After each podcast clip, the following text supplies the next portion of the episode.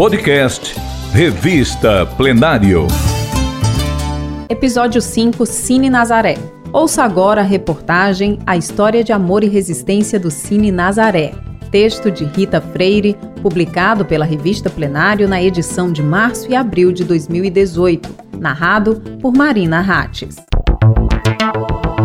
Lançado em 1988 e dirigido pelo cineasta Giuseppe Tornatore, a história de Cinema Paradiso é ambientada na década de 1950 em uma pequena cidade da Itália. O filme narra a vida do menino Totó, que se apaixona pela única sala de cinema da região. Para conseguir assistir aos filmes, aproxima-se de Alfredo, um projecionista rabugento, mas de enorme coração. Ainda que a história se passe a milhares de quilômetros de Fortaleza, o roteiro da produção franco-italiana poderia muito bem se confundir com a vida de Raimundo Carneiro de Araújo, mais conhecido como Seu Vavá. Assim como Totó, que espreitava as projeções através das cortinas, seu Vavá tinha por volta dos sete anos de idade quando viu um filme pela primeira vez. O ano era 1937 e as sessões de cinema eram realizadas no Teatro São José. Como era um menino e não podia entrar, ficava olhando pelas frestas das janelas. Foi dessa maneira que começou o romance com a sétima arte. Aos 16 anos, o jovem Vavá era frequentador do Cine Familiar. A sala funcionava anexa à Igreja de Nossa Senhora das Dores, no bairro Otávio Bonfim. Fundado em 1937 pelo Frei Leopoldo, o espaço surgiu como um contraponto ao Cine Odeon. Classificado como cinema classe média, o cine familiar permitia a entrada do público em traje esporte, ao contrário dos destinados às classes mais ricas, que exigiam paletó e gravata para o seu ingresso. Só em 1949, seu Vavá teve a oportunidade de trabalhar com cinema.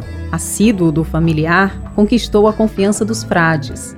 De início, trabalhava com serviços gerais, Pouco tempo depois, recebeu a função de carregador de filmes. Não demorou muito para que habilidoso assumisse o cargo de projecionista efetivo e, em 1952, tornou-se o novo gerente do Cine Familiar.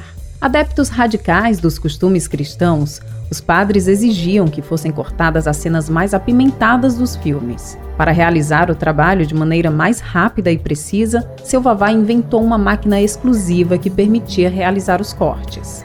Mas não foram somente os espectadores que seu Vavá conquistou naquela pequena sala de cinema do Otávio Bonfim.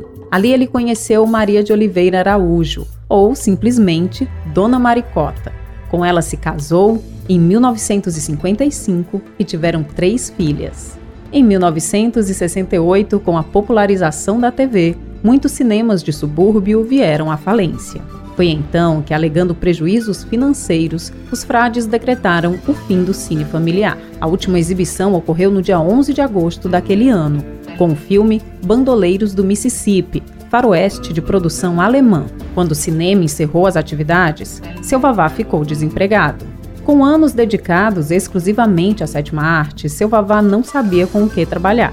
Já casado e com três filhas, saiu procurando um local onde poderia abrir um cinema.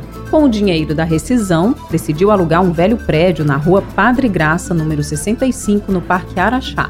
De 1945 a 1952, ali funcionou o Cine Nazaré. O nome foi dado em homenagem à antiga proprietária, Ernestina Medeiros, que era devota da santa. Nessa nova fase, a esposa e as filhas trabalhavam junto, para que o funcionamento do cinema fosse completo. Dona Maricota e as filhas Idalba, Inalba e Irinalba ajudavam na venda dos bilhetes, lanches e também na limpeza e projeção das películas.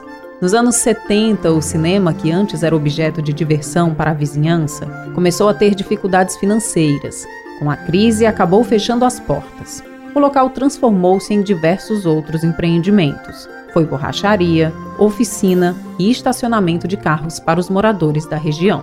Muitos que ali passavam e viam o nome Cine Nazaré desbotado na parede perguntavam-se se de fato ali teria existido um cinema.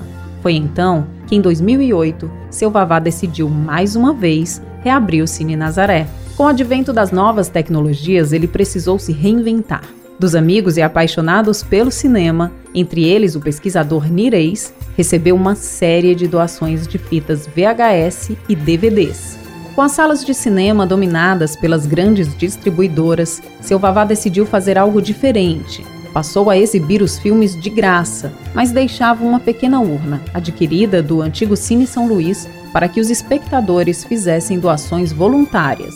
A novidade gerou muita expectativa. Com o advento de grandes shoppings e outros pontos de diversão e lazer na região, porém, a permanência e manutenção do cinema ficaram ainda mais complicadas. Além das questões estruturais, outro fator contribuiu para adiar mais uma vez o plano de retomar o cinema dos tempos áureos. Dona Maricota foi diagnosticada com Alzheimer. Com a doença da esposa se agravando, seu vavá teve que se dedicar de maneira quase que exclusiva à mulher. Com a morte da sua esposa em março de 2017, ele desejava reabrir o cinema de bairro, mas isso não aconteceu. Infelizmente, seu Vavá faleceu em fevereiro de 2022, sem conseguir realizar o desejo de reerguer o Cine Nazaré. Morria em definitivo o último cinema de bairro de Fortaleza. Você ouviu a reportagem A História de Amor e Resistência do Cine Nazaré, texto de Rita Freire, publicado pela revista Plenário na edição de março e abril de 2018. Leia essa e outras reportagens na página da revista no site da Assembleia Legislativa do Ceará. E você pode ouvir as reportagens no podcast Revista Plenário nas principais plataformas de áudio. Compartilhar iniciativas. Esta é a meta da Assembleia Legislativa do Estado do Ceará. Rádio FM Assembleia 96,7. Com você no centro das discussões.